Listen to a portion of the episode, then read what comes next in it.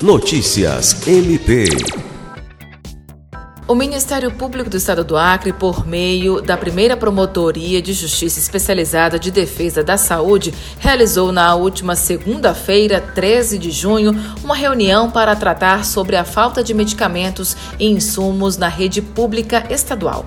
O encontro foi conduzido pelo promotor de Justiça, Osimar Salles, a reunião foi proposta após o Ministério Público do Estado do Acre verificar, através de inspeções e relatórios recebidos, o desabastecimento de remédios de uso hospitalar em algumas unidades de saúde, o que tem impactado o serviço público, uma vez que a ausência de medicamentos impede o tratamento necessário aos pacientes. Na ocasião, foram expostas dificuldades que o Estado tem encontrado na aquisição de medicamentos.